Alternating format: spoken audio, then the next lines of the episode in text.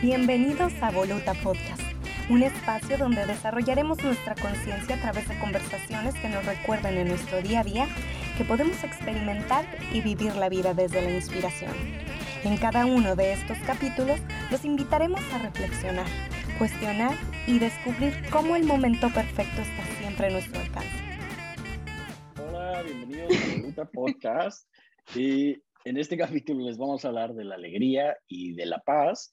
Y eh, les queremos pedir desde el principio que se suscriban a nuestro canal. ¿Y cómo están hoy? Muy en alegría, muy sonrientes, muy risueños, como podrán ver. Sí, es una de las cosas que más se contagia, la alegría. Es muy rápido de contagiar, se ve en la cara, es mi propósito del ser, así que yo tengo como, propósito del ser esto de andar contagiando alegría. Es muy fácil de hacerlo solamente con una sonrisa, ni siquiera hay que exagerarla. De hecho, solamente hay que como que amabilizar el gesto y hace que otras personas se alegren. De hecho, eh, hay, una, hay un estudio que dice que los bebés miran 10 veces más una cara que está sonriente que una cara que no lo está. O sea, puedes atraer mucho más la atención. Eso tiene que ver con la sonrisa, básicamente, ¿no? Pero con estar con el gesto alegre. Y tu cerebro, cuando estás con el, el cerebro, la parte que más mira, empecé con los datos así de una, el cerebro, la parte que más interpreta de cómo está, porque el cerebro interpreta nuestro cuerpo, es nuestra cara, nuestra boca. Y si nosotros estamos así, el cerebro dice, oh, algo está pasando, ¿qué estará sucediendo? Y entonces secreta ciertas hormonitas que tienen que ver con ese estado de ánimo. Pero si te pones así, el cerebro dice, ah, parece que estamos bien. Y hay cierta homeostasis y tranquilidad. Así, con tachidatos, empezamos entonces este capítulo de Voluta Podcast. Pues empezamos con la alegría, este estado de conciencia que vibra en 540 que como vimos la semana pasada está como muy ligado al amor incondicional, ¿no? Entonces nos dice el tío David Hawkins que cuando estamos en amor incondicional empieza a permear esta alegría que viene desde adentro. ¿Por qué? Porque es un estado de conciencia que justamente viene desde ahí, viene de nuestro ser, viene de adentro, no tiene nada que ver con lo que sucede en el exterior. Y se me hace muy lindo esto que dicen, no tiene que ver con lo del exterior, sino que nace adentro y permea en todo lo que hacemos. Y es muy padre porque muchas veces decimos, es que esto no me gusta hacerlo, esto tampoco, esto me choca, esto me harta, y entonces como que ligamos muchas veces la alegría a las cosas que hacemos y nada tiene que ver con eso. Podemos estar haciendo cualquier cosa en total alegría, incluso limpiando la casa. Sí. Lo experimenté el fin de semana. Tal cual, tal cual. A mí, me parece, a mí me parece que la alegría, porque he estado pensando bastante en la alegría, la alegría es una opción súper consciente, es una toma de decisión de cómo quiero ser realmente yo en la vida. Por eso es mi propósito del ser, porque he decidido ser alegre y es distinto a ser feliz, que felicidad para mí es como instantes, no como un estado del ser, o sentir placer o ser optimista, que podrían confundirse algunos con alegría. Me parece que todos están relacionados y puede que el tener como hábitos algunos de los anteriores, como el optimismo y la felicidad o encontrar felicidad en cosas pequeñas, eh, hace que nosotros estemos mucho más en alegría.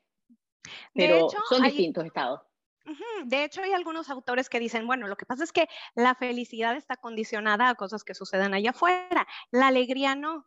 Y, y bueno, ya que empezamos así con los tachidatos y los tachitips y demás, venía un hay un ejercicio que propone Eckhart Tolle que dice, bueno, haz una lista como de todas esas cosas que siempre dices, me choca, me harta, me fastidia hacerlas. Y entonces dice, háganlas y cuando las hagan, háganlas en presencia y háganlas en total conciencia.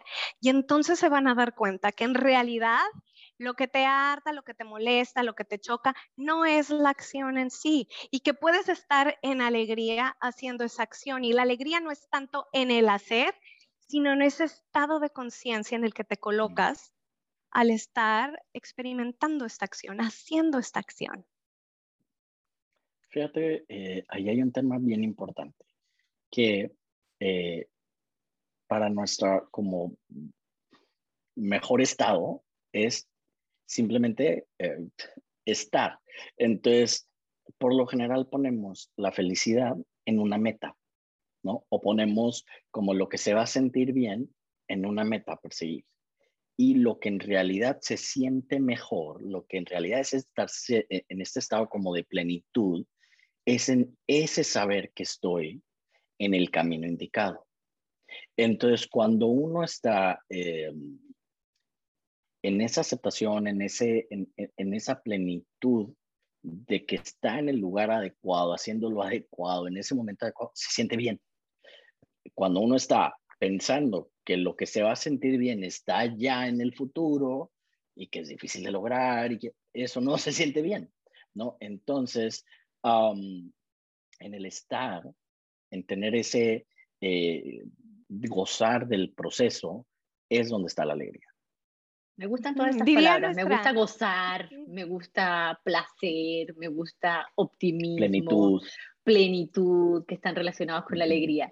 Ahora, hay algo que tú dices, Homero, que es medio tricky también, porque, eh, claro, nosotros eh, podemos sentir, y que me parece que sí, es vivir el presente y estar muy consciente de, lo que está sucediendo en el presente y en esa aceptación cuando se siente como esa alegría plena, ¿cierto? Eh, pero muchas veces, cuando pensamos que vamos a hacer algo a futuro y lo estamos planificando, como decía alguien, en la antesala de eso que vamos a hacer felices es donde realmente estamos siendo felices, en la planificación de un viaje.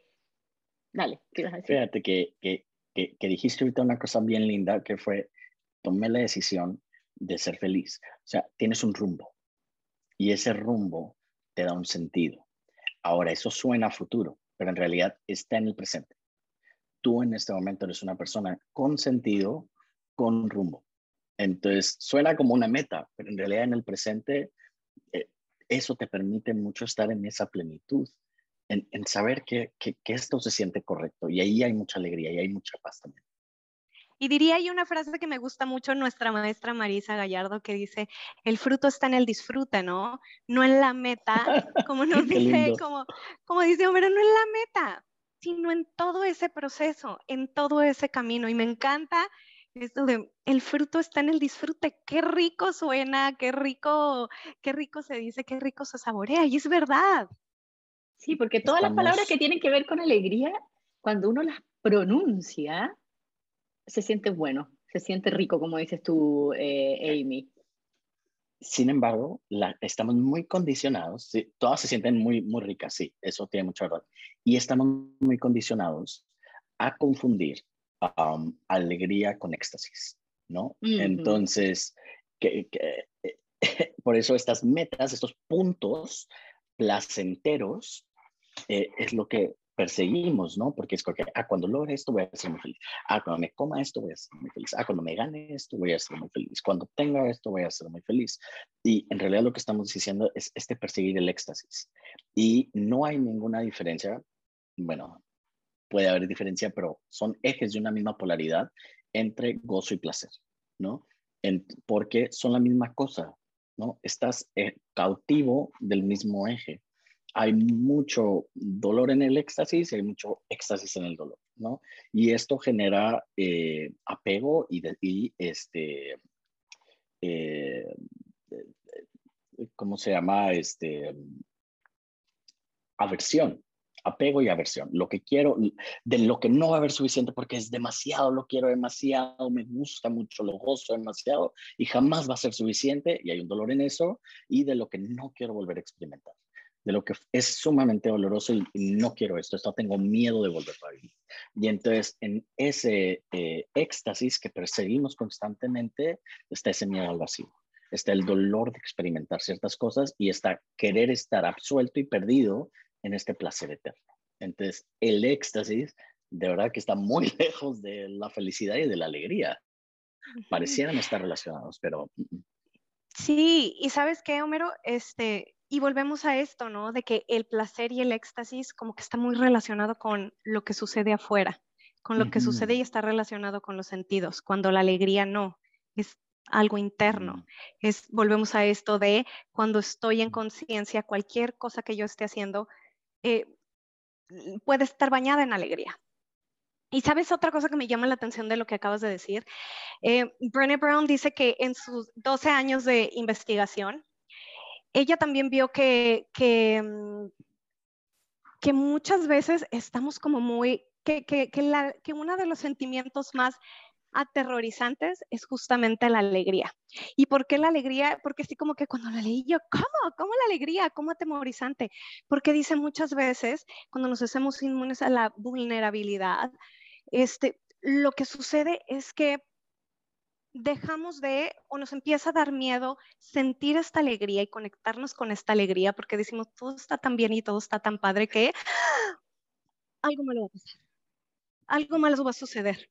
Entonces, mucha gente dice, en tantos años de investigación nos dábamos cuenta que como que quería disfrutar, pero no se dejaba disfrutar, entonces se frenaba porque decían, no, es que si me dejo disfrutar, de entonces algo va a venir de golpe y entonces algo malo va a suceder, ¿no?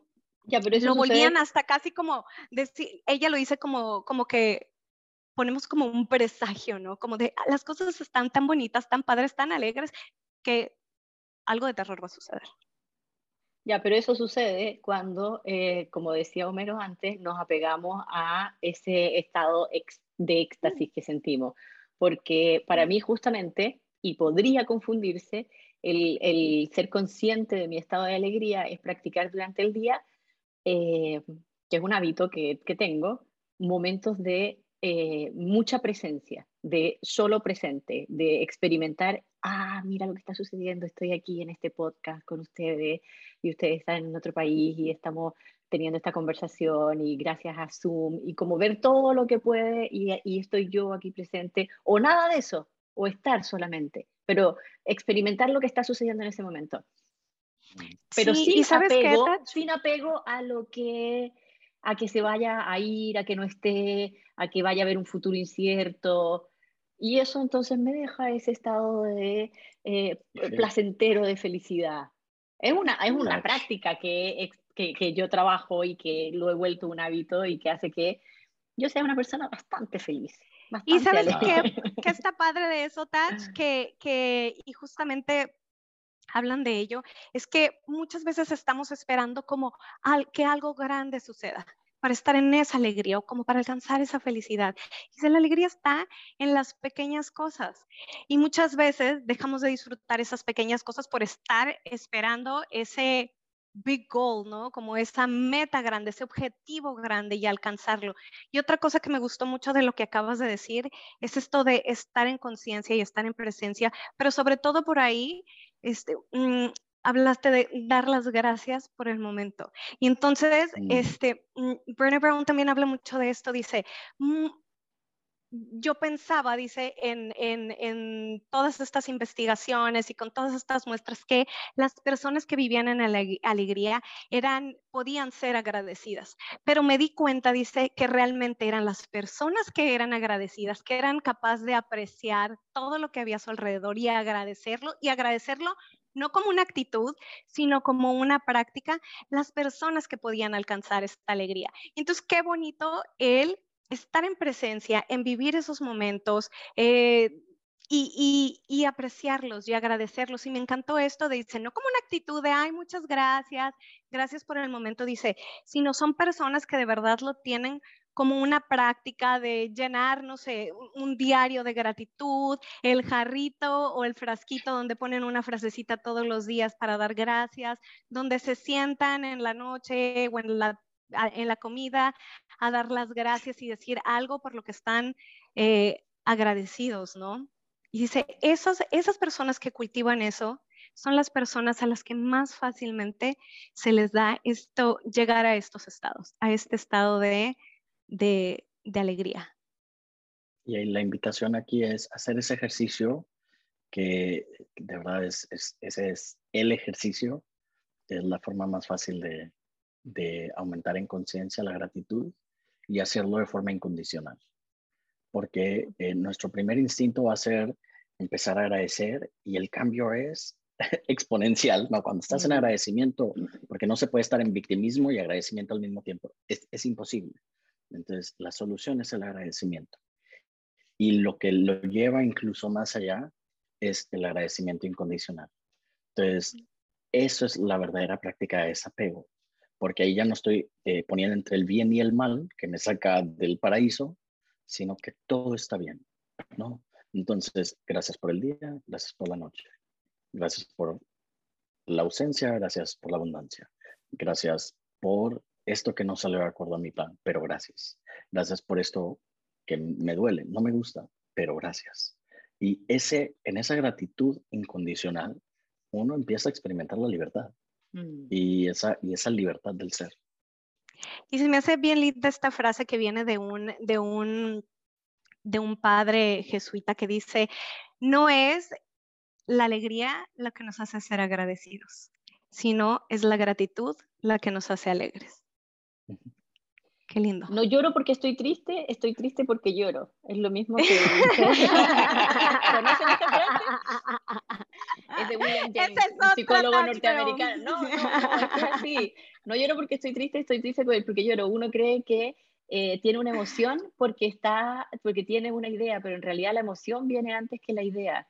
Entonces, si uno logra provocar la emoción conscientemente, desde el agradecimiento, eh, se produce esa alegría naturalmente y la emoción viene acompañada y, refleja, y entonces acuérdate cuando estamos abajo en la vergüenza nuestro cuerpo está así tirado hacia abajo como un perdedor y eh, como de que no merezco estar en este mundo y cuando estás victorioso cuando estás como en merecimiento bueno te, te pones erguido y lo mismo con la con la felicidad. Y fíjate cómo eh, cuando uno va a lugares donde hay representaciones simbólicas de gente en estados altos de conciencia, siempre tienen esta serenidad, ¿no? Esta es una palabra clave, serenidad. Tienen esta eh, sonrisa que no es esta cosa estática así de enseñando todos los dientes, pero es, un, e, es una expresión de esa alegría, de esa paz, en donde simplemente se siente esa comedia. Y si uno está en, ese, en esa mueca, eh, todo empieza a cambiar, ¿no? Nuestro lenguaje empieza, de verdad, si uno hace una meditación simplemente meditando durante cierto momento, el, el cuerpo dice, oh, alegría, estás en alegría, ¿no? Es lo que decía al principio, que uno sonríe y tu cerebro dice, ah, estamos contentos. Bueno, entonces vamos a producir endorfinas y serotonina y cosas que incrementen eso, porque al cerebro le encanta que estar de acuerdo con el cuerpo. Lo otro que eh, ayuda mucho, que es una muy buena práctica, es eh, que lo dijo alguien, no me acuerdo quién, que es echar los hombros para atrás, que son las alas del corazón. Mm. Entonces abres mm. tus hombros y abres tu corazón. Y entonces es precioso y el cerebro vuelve a interpretar. Entonces, ah, aquí está todo bien. Y baja el cortisol y nos relajamos y vemos las cosas de otra manera. Y si sale la lagrimita y touch, no es que uno llore de tristeza, sino que se me, es que se me metió una alegría en el ojo. ¿Iba a decir algo, Mel? Para no interrumpir. La parte de la alegría es más, bueno, yo la veo como más, eh, como puedes estar alegre sin ni siquiera sonreír. O sea, a lo mejor la mueca puede ser, a lo mejor eh, como esta parte ya física, pero estar alegre sin ni siquiera sonreír, nada más con estar como muy consciente de lo que tenemos, porque siempre va a haber eh, algo por lo cual sonreír sin, sin, si, solamente pues, estás abierto a ello. Es como una de esas cosas que si lo persigues, eh, se va más rápido, ¿no? Y la cosa está en que si te quedas quieto, simplemente llega a ti. Pero... y en esa quietud es como también más disfrutable, ¿no? O sea, realmente puedes bañarte en ello y sentirlo. Sí, exactamente.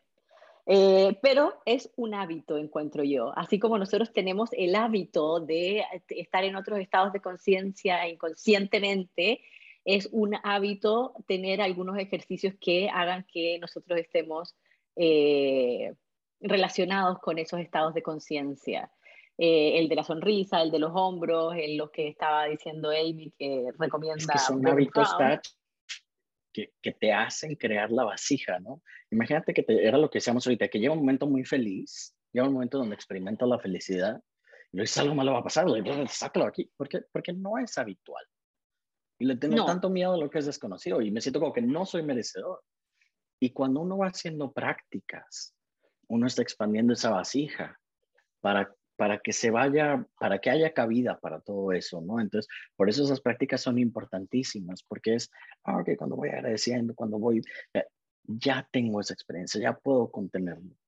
Oye, yo tengo una duda aquí, espera un segundito, Melissa, porque nosotros pensamos que, y lo hemos dicho en todas, eh, varias veces en este podcast, que sí es un estado natural estar bien, sí es un estado natural del ser estar en alegría, sí es un estado natural, porque muchas veces cuando uno está así como siempre alegre, es como, ay, ya, ya, ya, pero ¿cómo tanto? Es igual el sufrimiento también se aprende. ¿Ustedes creen que llegará un momento en el que aprendamos solamente en alegría, así como sociedad, solamente en estados de conciencia elevados, o, o estamos condenados a aprender desde condenados o, o así Eso es. una elección, ¿no? Digo, tampoco es condena. Desde la vergüenza, desde la culpa.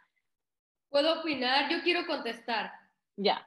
Mira, Tach, si voy, lo, lo, que vaya yo a aprender desde, desde el sufrimiento, culpa, vergüenza, prefiero no aprenderlo, me quedo por acá. Gracias. Pero también como hemos mencionado, o sea, hay que conocer los otros estados de conciencia para, para poder reconocer estos, para poder conocer estos. ¿Cómo podemos conocer la alegría si no hemos pasado por la tristeza? ¿no? Y ya lo hemos, hablado, hemos hablado de ellos en otros programas me intriga, por ejemplo, un ejemplo que da Byron Katie en uno de sus libros en que habla cuando su madre murió, que podría ser una de las escenas en las que uno dice ya que hay dolor, me voy a quedar un rato aquí, hay aprendizaje, desprendimiento, todo lo que uno pueda sacar de eso.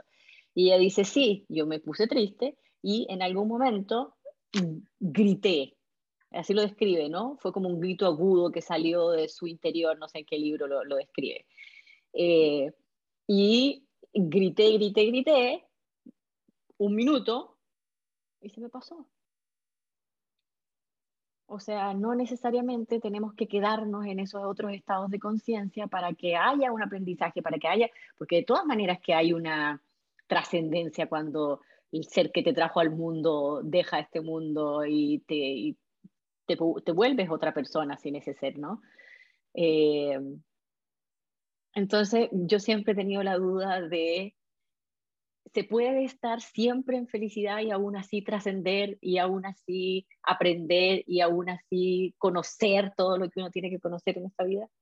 Hay 32 millones de personas que viven en alegría. no quiere decir que las cosas salgan como yo quiero, porque la mayoría de las veces eh, los momentos que hemos etiquetado como felicidad es estos momentos donde todos los planetas se alinearon y todo cósmicamente las cosas salieron como yo querían que pasaran y me siento muy feliz, ¿no? Entonces, uno experimenta en ese momento lo que es estar en esa total aceptación, en ese amor incondicional, y entonces se siente como un lugar de mucha alegría, ¿no? Pero en realidad lo que pasó fue que yo estoy en total sintonía con lo que es. Y se pueden experimentar cosas que son de, dolor y sin embargo no sufrir, porque la parte que te hace sufrir es pelearte con el dolor. Y cuando no está en ese amor incondicional, incluso de lo que es doloroso, incluso de lo que puede ser considerado trágico, eh, no está el sufrimiento ahí. No quiere decir que no duela, pero la interpretación te invita a verlo de una forma mucho más amorosa, mucho más entendible. y desde ese lugar, no sé si muchas personas decidirían eh, alejarse del dolor. Como el ejemplo de Byron Katie que acabo de dar. Y aquí hay una cosa bien, bien, bien importante.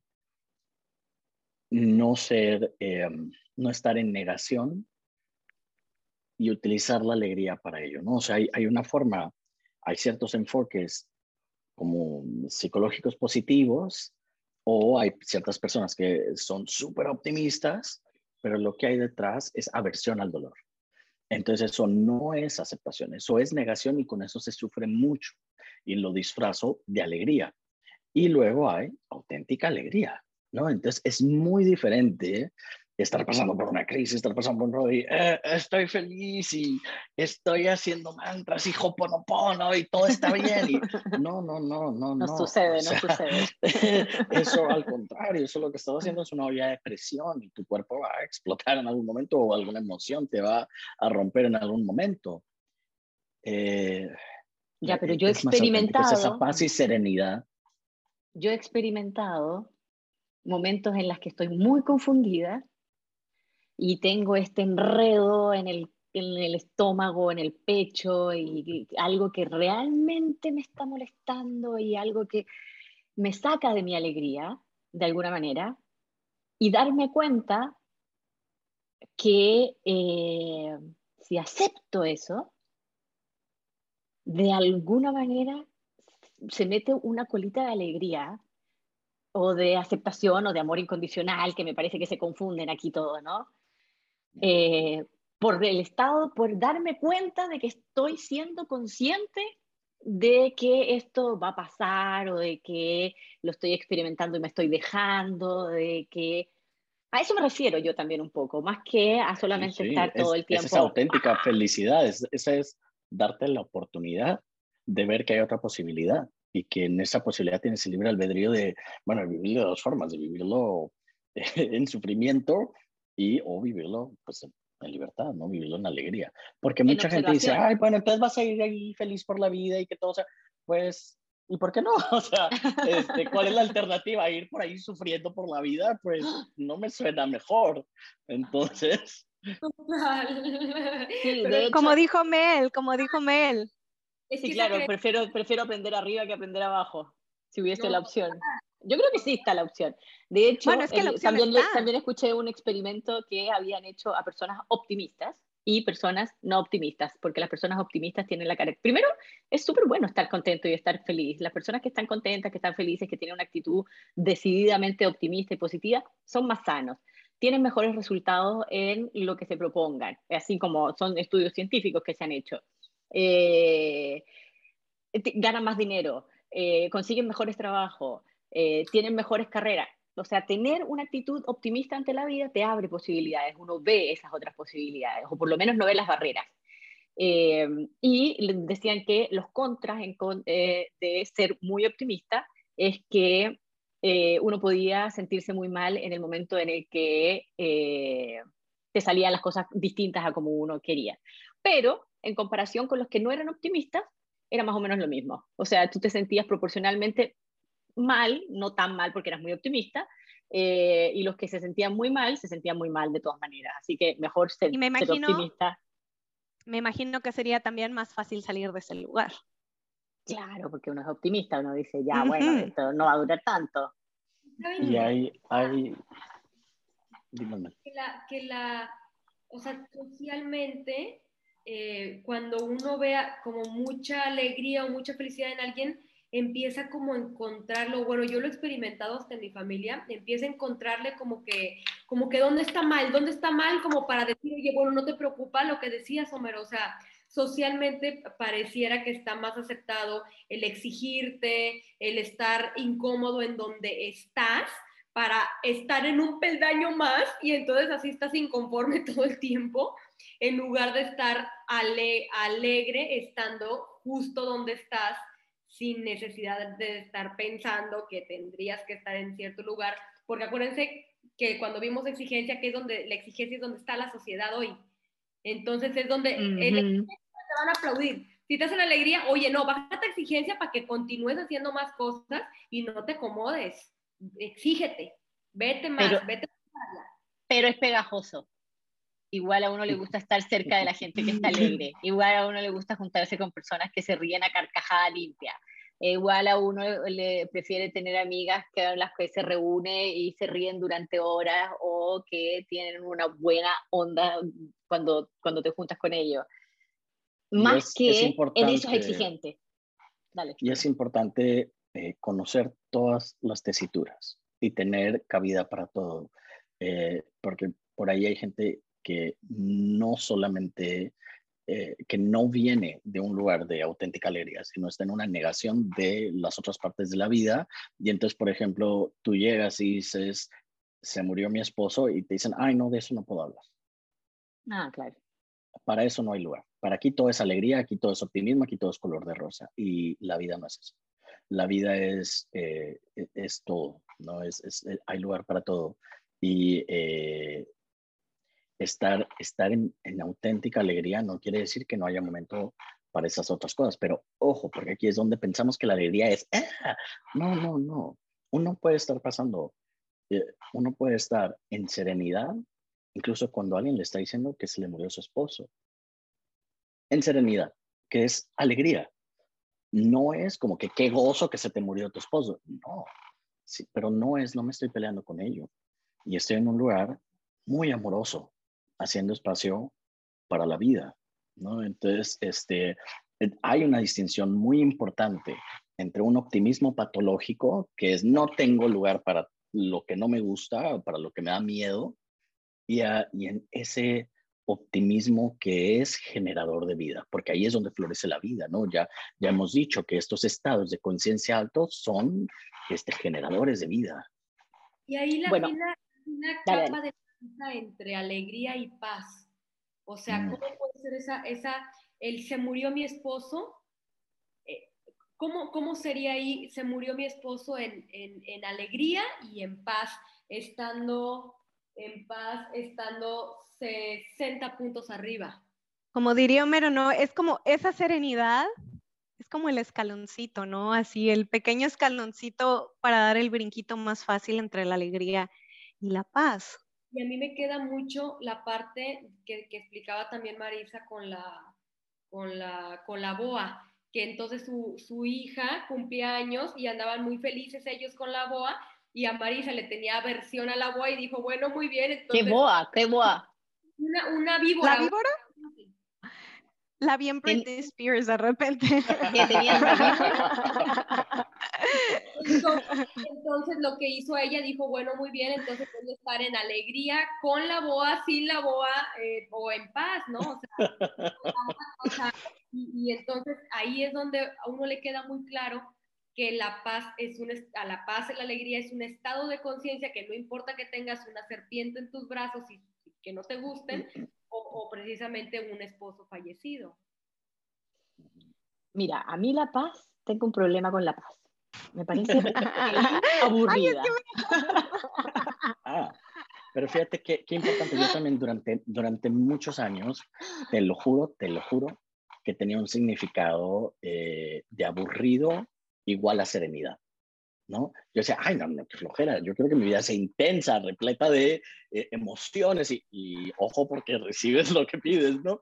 Eh, y sin embargo, ahora el significado de, de, serenidad me parece tan exquisito, se me hace tan sublime, que es lo más lejano que pueda haber de, de este, del aburrimiento, ¿no? Ya, pero serenidad igual paz. Sí. Es lo mismo. Es que, sí, es que, bueno, y es, es algo que hemos platicado, Tach. Le digo a Tach, bueno, o sea, para mí estar en paz es estar sin toda la maraña de pensamientos, sin toda la telaraña ahí haciéndome ruido. O sea, para mí eso es paz, no es como de que me voy a ir alejada de la sociedad, ahí a la cima de una montaña, a meditar y por días y días sin comer y todo. No, no estaría mal, ¿no? Pero digo, no estaría mal, todavía no estoy en ese punto, pero para mí tener esos momentos donde no está, o sea, libres de pensamiento, este, para mí eso es paz. Y creo que estando en paz es más fácil poder sentir la alegría, por ejemplo, o sea, poder estar más consciente de esas otras, de esas otras emociones. ¿Cómo ven?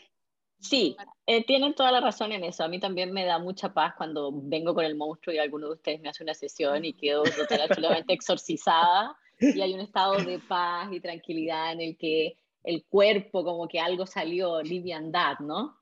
el em, alien. El alien. A mí lo, que me pasa con la paz es que lo, lo, pongo desde el punto de vista aburrido, un poco para hacer un chiste, pero también porque es uno de los propósitos del ser más elegidos por el planeta Tierra. O sea, si a alguien le pones tú la tabla de la conciencia, elige tu propósito del ser, paz.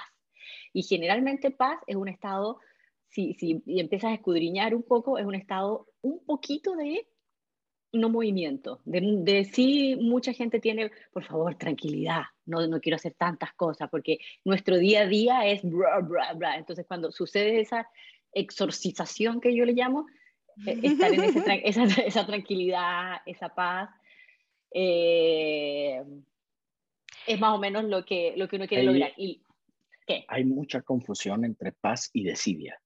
paz y Mm. este, desmotivación, paz y nihilismo, ¿no? Es porque, ah, si todo está así en cero, tranquilo, este, si no hay movimiento, si no hay drama, entonces este, no hay sentido. Y si no hay sentido, pues, ¿qué caso tiene? Entonces, eh, la mayoría de nosotros hemos confundido paz con, eh, con desmotivación, con desidia. Y por eso que aburrimiento, claro. O sea, fíjate, si tú hicieras una película en donde todo el tiempo todo el mundo está alegre, pues es la película más aburrida del mundo. Sí. ¿Quién soporta ver dos horas en donde no pasa nada más que todo el mundo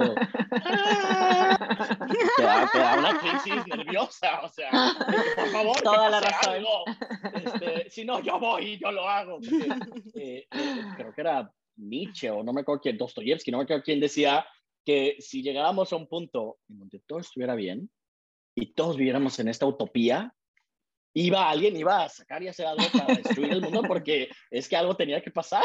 ¿no? Entonces, Drama, es- por es favor. la homeo- homeostasis ¿no? de, de- de la vida. Entonces, este, pero la paz, en donde todo está fluyendo, en donde está todo siempre en su estado más natural, pues es que la vida es, es- siempre hay algo sucediendo, ¿no? Eh, eh, eh, se me fue la idea. por No, sí, momento. ahora. Me quedé en tanta, me quedé en Me tanta quedé- paz, me quedé en tanta paz que ya no sé qué iba a decir.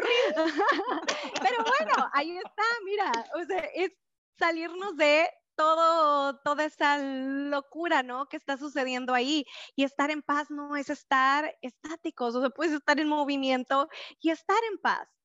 Con la boa y estar O sea.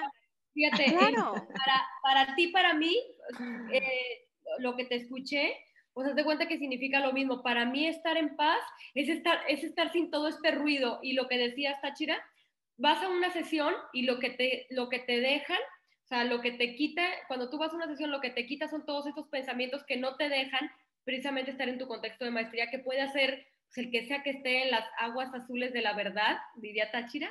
Entonces, básicamente es, entras a una sesión y, y, lo que te dejan es en paz porque es lo que tú eres. Entonces, cuando están todos estos pensamientos sin limpiar, ¿cómo voy a querer estar ahí? o sea, no, no, no, este, de plano no me hace sentido para, porque, o sea, no. Puedes estar en paz con los pensamientos. Los pensamientos no son el problema. Cuando estás metida en los pensamientos, creyéndote los pensamientos, imagínate una carretera así onda tipo el periférico y su doble piso y todo el mundo está pitando y y este y escuchas todo el ruido y estás en el caos y o bueno estás tú tranquila viendo así desde tu ventana el caos entre comillas del periférico pero tú estás tranquila viendo qué está sucediendo y, y, y, y porque estén ahí no quiere decir que sean problemáticos es la adherencia a ellos es pelearme con ellos es creer en ellos que, que, me genera, que genera este, guerra, ¿no? Me genera, Digo, estoy en guerra, sí. estoy en conflicto. Si estoy en paz, pues estoy en paz. Y me hace total sentido lo que dices, Homero, porque es, en ese momento me recuerda cómo puede estar aquí el caos y tú eres el observador de ese caos mismo adentro de tu mente. Eso se puede, se puede. Puedes estar metido en el caos como una licuadora, ¿no? Eh, también, las dos, las dos se puede, pero Sí. al hacer el observador se disipan los pensamientos porque te das cuenta que eran falsos. Se disipan completamente, se empiezan a ir, empiezan a caer y empieza, y empieza, siendo tú el observador, empiezan a no, no tener ningún sentido.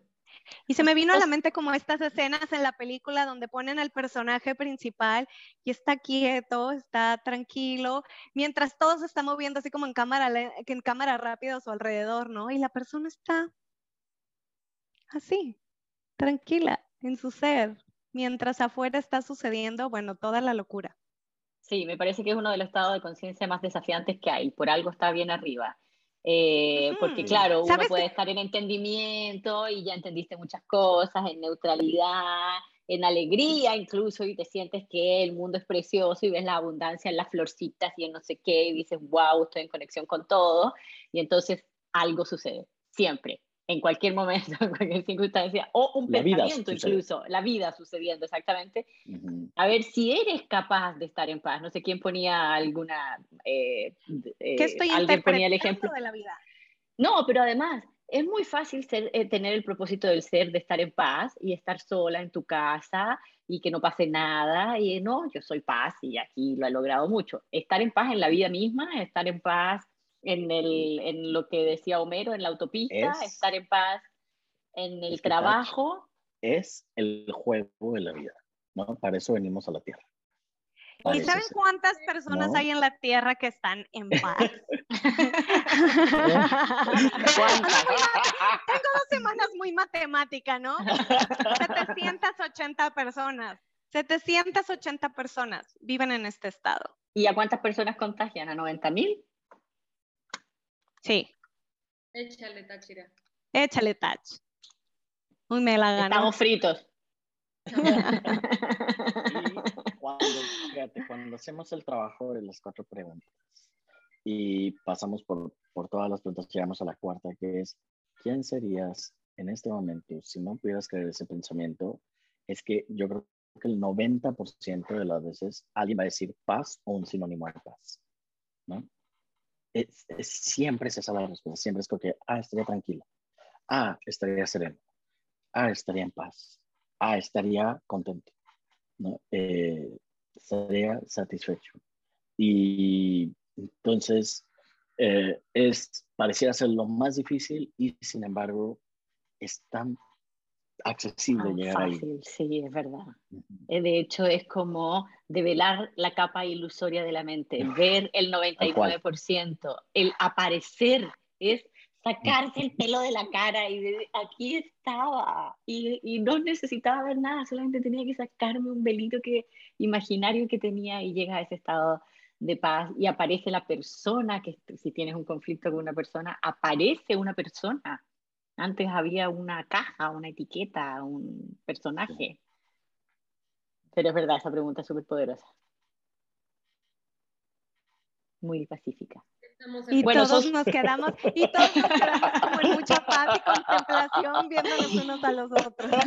Oye, la, la, cantidad de personas que están en paz y que contagian a 90 mil personas solamente pueden contagiar a 70 millones 200 mil personas. ¿Cuántos habitantes tiene México?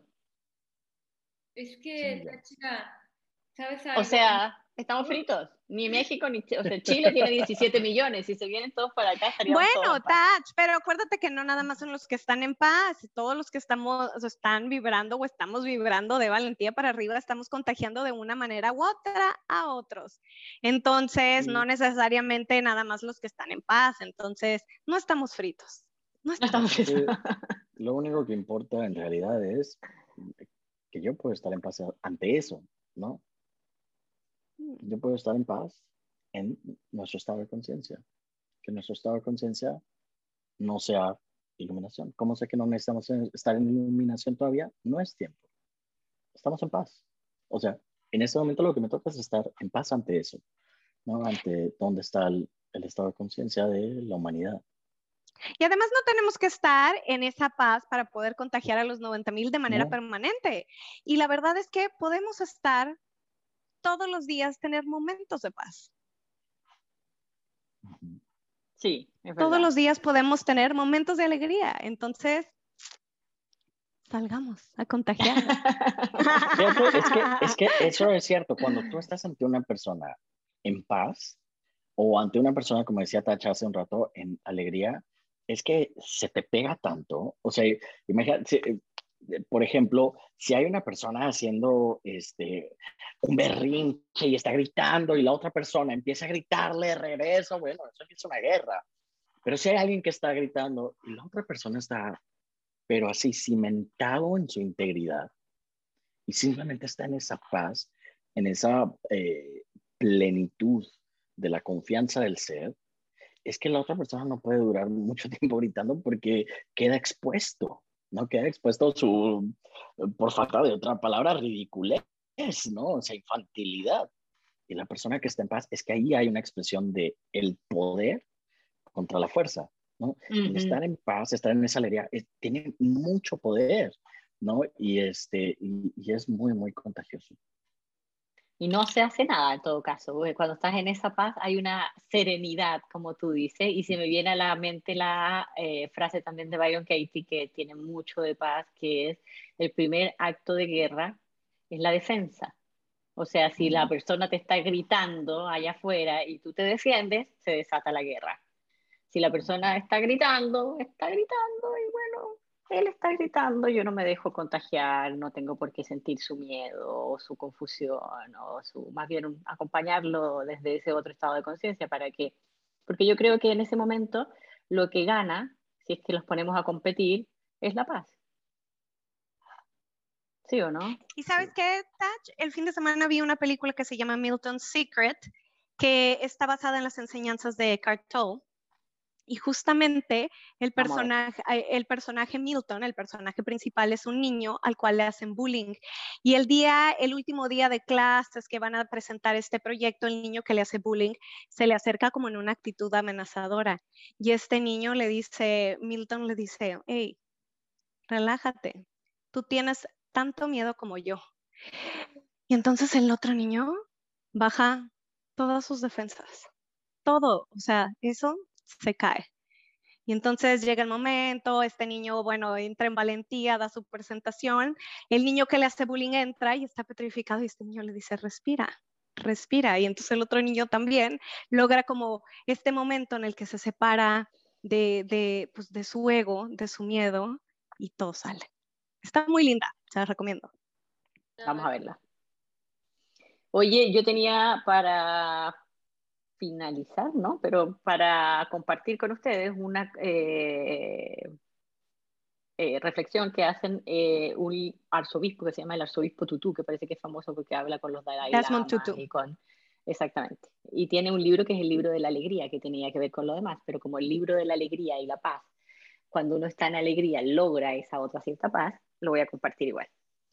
él decía que hay ocho pilares de la alegría. Y son los pilares de la mente y los pilares del corazón.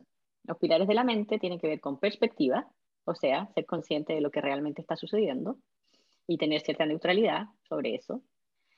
Eh, y que tiene que ver con la tabla de la conciencia, como por dónde uno va pasando, ¿no?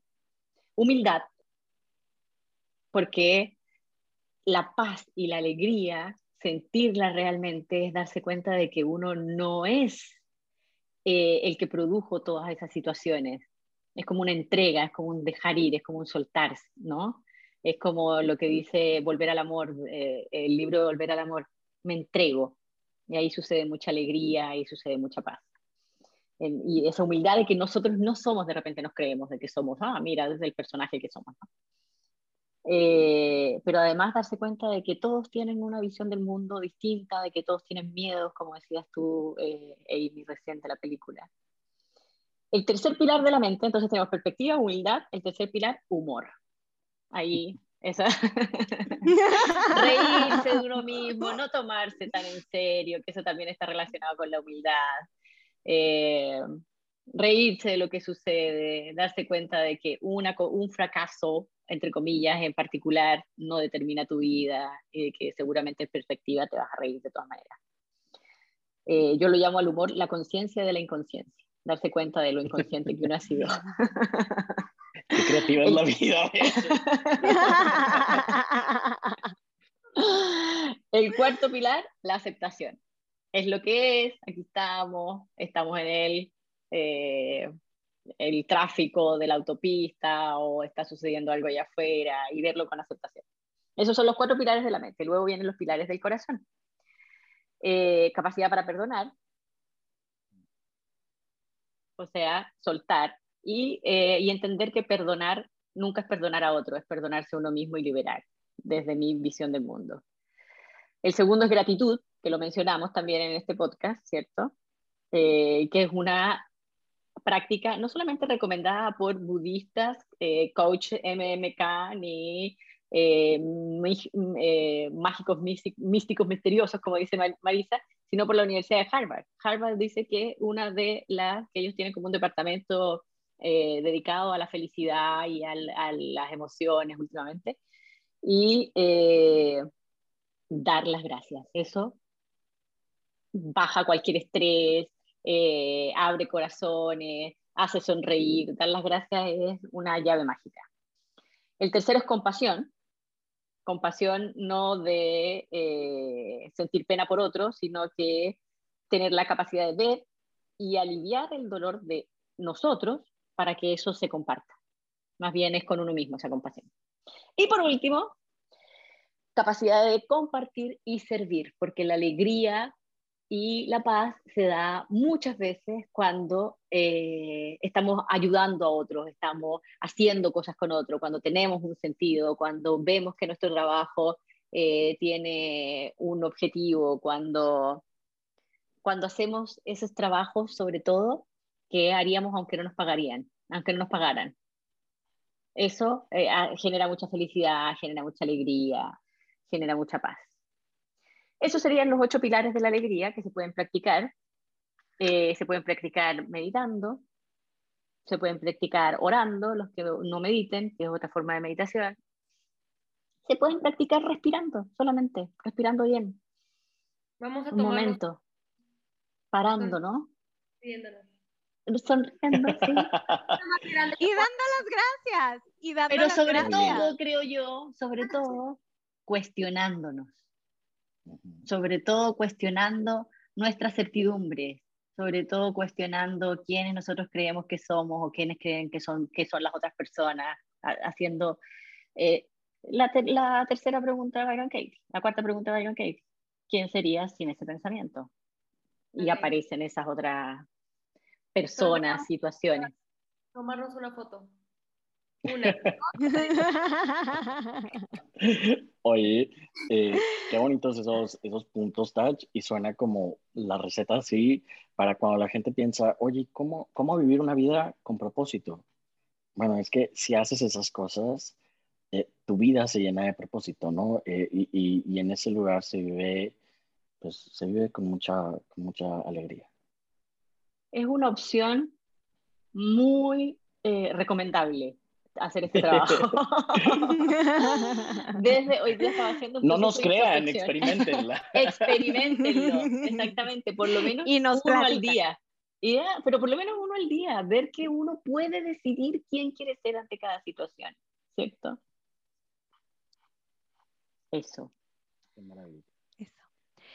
Pues nos despedimos, no sin antes dar gracias, gracias, gracias, gracias por ser parte de estas conversaciones eh, con nosotros, por, por escucharnos, por compartir eh, y, y, y, sí, por integrarse a estas conversaciones, ¿no? Que, que continuamente eh, sabemos que lo hacen junto con nosotros. Gracias, gracias. Y gracias, a ustedes que se dan el tiempo de sentarse, de preparar, de pensar, de compartir todo lo que sabemos y lo que sentimos.